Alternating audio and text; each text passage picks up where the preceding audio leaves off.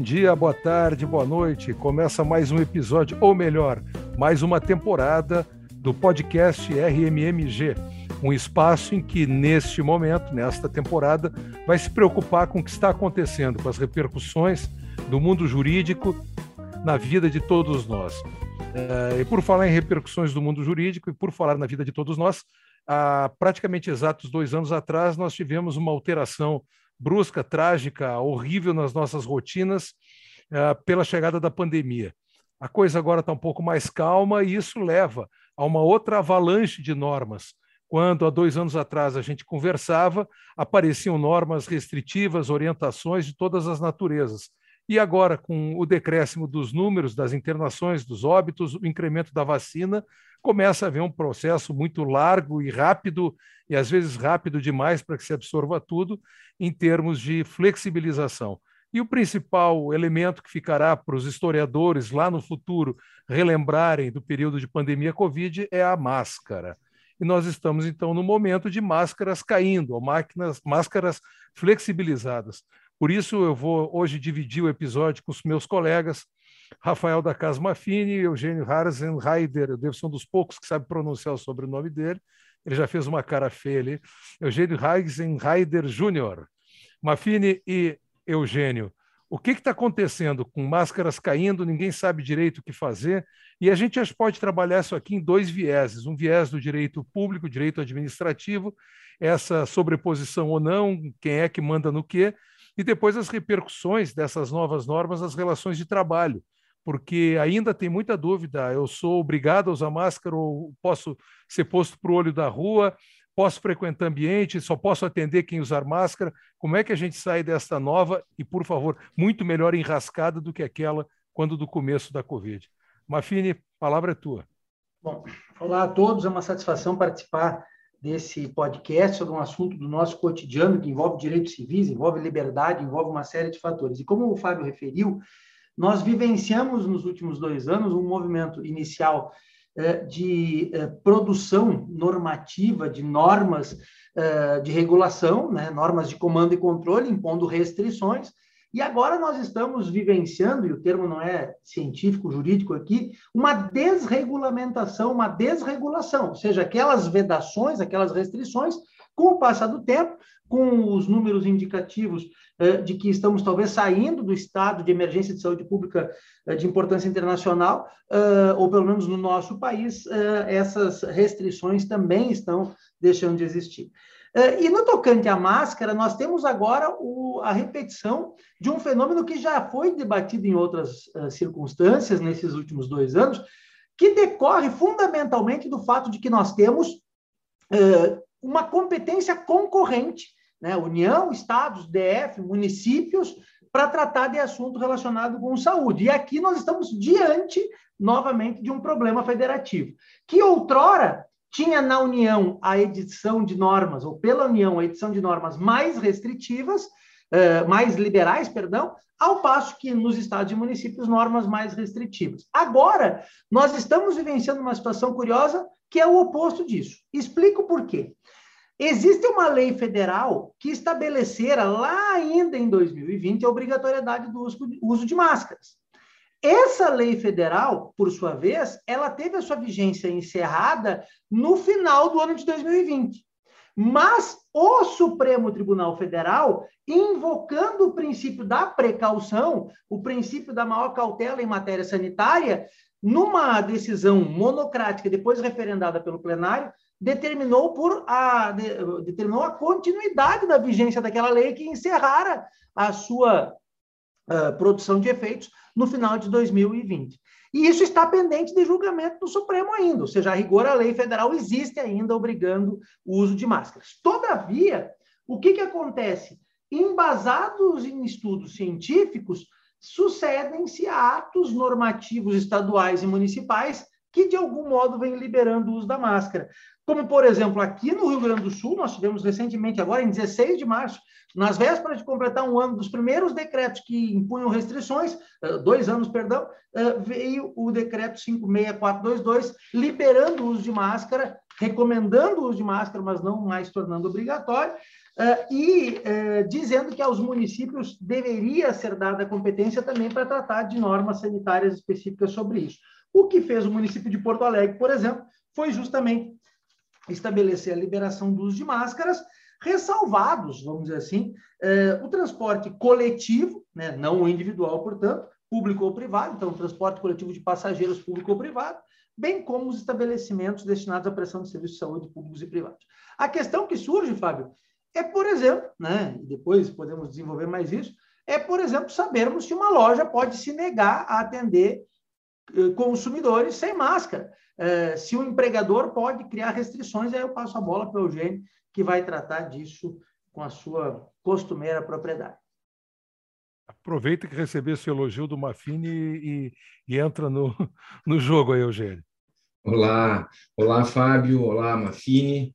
É uma satisfação estar com os colegas falando sobre um tema uh, que está realmente uh, fervendo nesses nossos dias atuais como foi, na verdade, tudo aquilo que diz respeito à pandemia. E o Mafini faz um, uma contextualização histórica bastante interessante né, de tudo aquilo que a gente teve desde lá de início de 2020, em termos de portarias, em termos de medidas provisórias, que a confusão agora ela vai se apresentar sob uma nova roupagem, sob uma forma de desconstrução agora. Né? E em termos, portanto, de direito do trabalho, eu começaria, Fábio, dizendo que uh, a prudência sempre do empregador e a responsabilidade do empregador, ela é sempre a ele inerente e a preservação do meio ambiente do trabalho como um todo, uh, ela não apenas é dever, mas, como eu disse, ela é responsabilidade do empregador. E falando de uma forma assim um pouco mais uh, prática, embora seja importante toda a fala do Mafini no que diz respeito à questão da, da hierarquia, não apenas das leis, mas a gente tem aqui disposições diferentes que às vezes convergem, outras vezes não, de município, de estado e até da federação. Uh, mas, sob o aspecto prático mesmo, eu creio que seja importante que a empresa, mesmo com a flexibilização de todas essas medidas, que ela continue implementando na sua rotina, no seu ambiente de trabalho, essas medidas de prevenção e controle uh, em relação aos riscos uh, do coronavírus. Isso não apenas porque algumas portarias lá do início da pandemia, inclusive portarias conjuntas, uh, continuam valendo, no sentido de que a empresa, né, ela tem que incluir nos seus protocolos, ela deve permanecer incluindo nos seus protocolos uh, orientações e formas de prevenção. Então, uh, falando mais especificamente né, do ambiente de trabalho e principalmente utilizando a razoabilidade, uma palavra muito importante para o direito, e também para esse tipo de relação que envolve a relação de trabalho, que é uma relação muito próxima né, entre é, empregado e, e, e empregador, é, uma razoabilidade no que se refere à exigência e também e principalmente às consequências desta exigência. Então, antes de, de passar a bola, Fábio, para ti, eu diria que para as empresas, neste momento, e falando enquanto um advogado, trabalhista, empresarial, a adoção no ambiente de trabalho de protocolos e, se relevante for, a inclusão das máscaras, permaneceria, então, utilizando esta medida. Explico brevemente por que, se for pertinente ou razoável. Observem vocês que, se nós pegarmos, por exemplo, um ambiente em que eh, as divisórias, os espaços físicos entre empregados, são, por vezes, eh, quase que psicológicos, né? tamanho, a, a, a pequena distância entre um colega de trabalho e outro, observem que faz todo sentido. São pessoas que falam lado a lado, são pessoas que estão muito próximas uma da outra. Então, é muito razoável que a empresa permaneça exigindo entre esses colaboradores até que tenhamos uma segunda ordem ou algo mais específico sobre o tema, o que não me parece ser muito simples, pois a divergência ela é médica também. Né? Seria prudente para a empresa a manutenção neste primeiro momento de toda forma de controle. Nós encontramos ainda um outro, um outro braço dessa discussão, que é a loja, por exemplo, prestador de serviço que só vai atender aquele que entrar com máscara, ou o consumidor exigir, dentro de determinado estabelecimento, ser atendido por alguém que usa máscara. Notem como tudo é novo, como tão novo era o mundo há dois anos atrás, quando isso foi introduzido. Tentando eh, encaminhar daquele jogo de doutor, eh, eu tenho uma pergunta objetiva para fazer. A gente podia tentar um, um, um ping-pong aqui. Uh, Mafine, no âmbito da administração pública, funcionário público é obrigado a usar, não é obrigado a usar, depende do chefe é, direto? Como é que se estabelece no âmbito, por exemplo, de uma repartição? Pegando bem a, o, o, o, pé no chão, assim. Eu, eu vou, Fábio, uh, talvez até testemunhar algo que eu presenciei no último sábado numa loja, em que uh, o cliente quis ingressar sem máscaras uh, e o atendente disse que, embora não fosse mais obrigatório, ali só seriam atendidos eh, clientes de máscaras para ver a, perplexidade que esse tipo de coisa pode propiciar. Eh, do ponto de vista da, eu até diria assim, Fábio, a questão que envolve relações privadas já traz consigo a sua grande complexidade.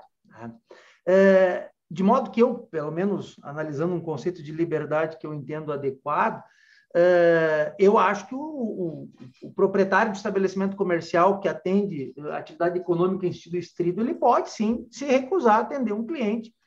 Não me parece ser discriminatória uhum. a recusa dele, uma vez que há uma recomendação sanitária ainda do uso de máscara, ela só deixou de ser obrigatória.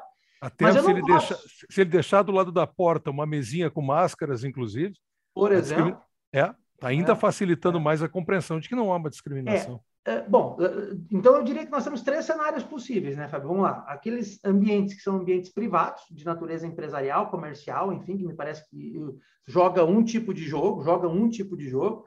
Nós temos aqueles ambientes que caracterizam-se como serviços públicos, eh, em que eh, a obrigatoriedade persiste, então transporte coletivo, né, público ou privado, uh, estabelecimentos de saúde, em que esse jogo continua sendo o da obrigatoriedade das máscaras, mas nós temos uma situação intermediária que me parece que é o que gera mais complexidade, que são os serviços públicos prestados, uh, seja por particulares, seja pela administração pública, nos quais não há essa obrigatoriedade. Então, vamos lá. Eu, quero tratar de outros serviços públicos, tais como coleta de lixo, energia elétrica, saneamento básico e tudo mais. Como que ficaria, por exemplo, a prestação do serviço nesse caso? Se, se, poderia haver esse tipo de recusa? E aí, me parece que nós teríamos de aquilatar a essencialidade do serviço. Naqueles casos de serviços essenciais, me parece que a privação uh, do atendimento em razão do uso de máscara, me parece que não seria adequado. É, então, por isso que eu faço uma diferença entre o cara da loja de sapato ali e o sujeito que está fazendo um atendimento de serviço público, que me parece que, nesse caso particular, é, o serviço público ele deve ser prestado ainda que a pessoa não esteja portando a sua máscara, é, sendo que, nesse caso particular, né, é, eu diria é, que nós temos algumas situações intermediárias complexas, do tipo escola, por exemplo. Né? É, uma escola pública pode se recusar, pode recusar ingressos de estudantes, eu sei que não, mas é, de seus dos pais na comunidade escolar, me parece que não. Aí me parece que a solução seja, nesse caso, é, melhor proteger os é, agentes que estão a prestar o serviço e não propriamente vedar o ingresso na prestação do serviço. É, hoje eu recebi uma, uma, notícia da escola do meu filho, do Frederico, que estão flexibilizando, recomendando o uso, mas de, eh, tornando desobrigatório né, o uso. É essa, essa tentativa de, de encontrar o caminho. Eugênio, ah, posso obrigar a minha empregada doméstica, o meu empregado a usar a máscara? Ou posso demiti-lo se eles recusar usar a máscara? O que, que mudou nesse cenário? Porque já tinha uma corrente praticamente formada de, de jurisprudência, ainda que também recente, né? dando para o, para o empregador o, o direito da exigência. E agora, como é que já temos resposta para isso? Exato. Temos, na verdade, eh, Fábio, a resposta, ela foi, e a portaria específica aqui, falando uh, no aspecto trabalhista, a gente tem uma portaria interministerial entre o Ministério do Trabalho e o Ministério da Saúde, que ela é de janeiro deste ano, né, de janeiro de 2022. E essa portaria, ela estabelece uma série de medidas de prevenção, estabelece orientações e protocolos, desde questão de higienização das mãos, de distanciamento e, inclusive, também em relação às máscaras. E muito embora essas legislações né, municipais, a gente tenha observado também em relação à questão própria legislação estadual, agora da última semana para cá tenham uh, evoluído bastante, a portaria ela permanece em vigor. Então, a rigor, no âmbito da orientação do Ministério do Trabalho, a exigência ela permanece e ganha né, muita força isso uh, à luz daquilo que eu comentava anteriormente, que a responsabilidade do meio ambiente de trabalho é do empregador. Né? Então, específico no caso de uma empregada doméstica, não tenho dúvida que sim, né, é possível sim exigir. O empregador em geral, como foi esse final de semana, também tive a oportunidade de, de passar por algumas lojas, né, quase todos os trabalhadores utilizando uh, o seu equipamento, e mais que isso, até mesmo fazer uma visão empresarial, né? Quer dizer, se o cliente ele se sente desconfortável de ser atendido por uma pessoa que não está usando máscara, um empregado, nada mais justo do que o empregador tenha essa prerrogativa de exigir isso, até mesmo porque, independentemente de falarmos da questão de uso de máscara ou não, a CLT ela possui um regramento e nesse regramento impõe ao empregador, não é, o dever de fornecer equipamentos de proteção, as máscaras aqui, embora não sejam propriamente dito né, um, um, equipamento uh, de proteção individual, elas são uma forma aqui de combate, de proteção ao vírus. Então, isso dentro do ambiente de trabalho não torna uh, a menor dúvida de que o empregador ele pode exigir e a própria CLT ela traz a possibilidade de aplicação de medidas disciplinares no caso de recusa por parte do trabalhador. Não é possível, sim, né, que a empresa, não apenas em relação à máscara, mas qualquer outra medida que se trate de uma proteção individual ou no âmbito coletivo, no âmbito do trabalho, a empresa ela tem, além do dever de fiscalizar, de controlar, de exigir também o poder disciplinar e, em sendo assim, ela poderá aplicar as medidas disciplinares cabíveis. Pode variar desde uma advertência, desde uma suspensão e até mesmo, conforme o caso for, até mesmo uma justa causa. Ou seja, temos cenas dos próximos capítulos, como tudo que é novo, não tem sedimentação ainda, vamos acompanhando. Mafine, Eugênio, obrigado. A gente termina essa primeira experiência da nova temporada, focando agora muito mais no, nas questões do direito e sociedade, que se levar, que, que levar conhecimento, compartilhar conhecimento com todos que nos seguem, nos acompanham, é algo super importante, super legal. Obrigado, então, e a gente se encontra em breve com mais um episódio do podcast RMMG. Abraços a todos.